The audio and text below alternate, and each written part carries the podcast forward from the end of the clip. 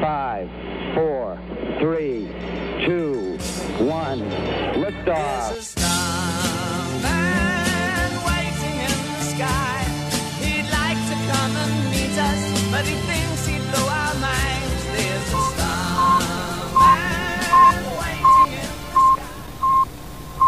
Depuis le lancement de Sputnik 1, premier satellite à avoir été envoyé en orbite autour de la Terre le 4 octobre 1957, plusieurs dizaines de milliers d'engins spatiaux de taille très variée ont été envoyés dans l'espace. Ces objets filent au-dessus de nos têtes à 28 000 km par heure en moyenne et sont placés sur des orbites spécifiques à des altitudes bien différentes. Avec la multiplication des satellites, la création de constellations à l'image du projet Starlink d'Elon Musk, le risque de collision augmente de façon exponentielle. On estime aujourd'hui que ce sont plusieurs centaines de millions de débris qui orbitent sans but autour de notre planète.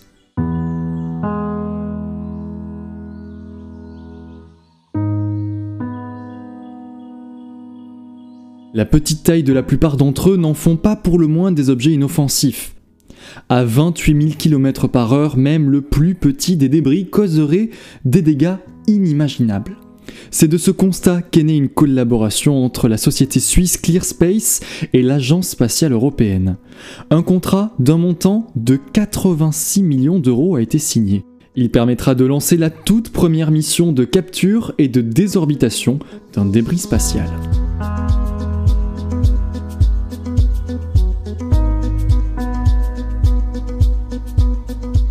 Les satellites en orbite autour de la Terre nous sont essentiels, mais il n'y a pas que des choses utiles au-dessus de nos têtes.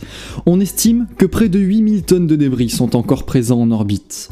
Ceux situés en orbite basse, en dessous de 2000 km d'altitude, sont naturellement freinés par la fine couche de notre atmosphère. Ils perdent ainsi en vitesse et finissent tôt ou tard par venir se consumer en retombant sur Terre. Mais ceux situés plus haut restent des années, parfois des décennies errer dans le vide spatial. À l'échelle de l'espace, tout ceci n'est pas grand-chose, mais cela représente tout de même plus de 34 000 objets de plus de 10 cm, dont seuls 22 000 sont aujourd'hui clairement répertoriés. On estime que ce sont plus de 900 000 objets de plus d'un centimètre et quelques 130 millions de débris de plus d'un millimètre qui polluent nos orbites.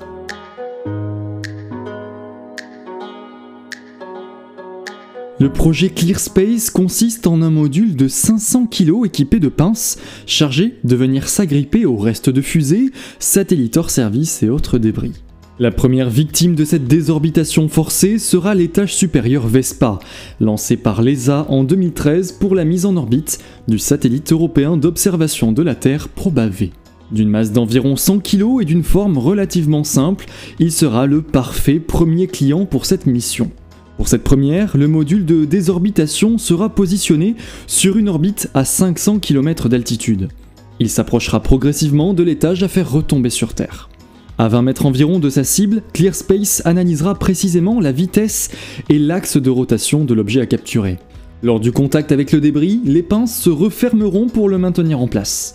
Le module de désorbitation allumera alors son propulseur pour freiner l'appareil et le faire retomber sur Terre de manière contrôlée à un endroit défini. La méthode de capture peut paraître relativement simple, mais ce procédé implique un rendez-vous en orbite avec un objet hors de contrôle, le tout à près de 28 000 km par heure. Ce projet est ambitieux, il est utile, mais il demande la mise en place d'une nouvelle mission ClearSpace pour chaque désorbitation de débris. Un projet qui sur le long terme pourrait s'avérer coûteux. La société ClearSpace planche d'ores et déjà sur les missions de désorbitation à venir. Elle prévoit notamment le développement d'un satellite capable de rapatrier plusieurs débris en une seule mission. Pour l'heure, seule une mission a été commandée par l'ESA, une mission test. Une mission témoin qui débouchera sans nul doute sur de nouvelles en cas de réussite de la première. La mission Clear Space One décollera à bord d'une fusée Vega C depuis la base de lancement de Kourou en Guyane française. Son lancement est prévu à l'horizon 2025.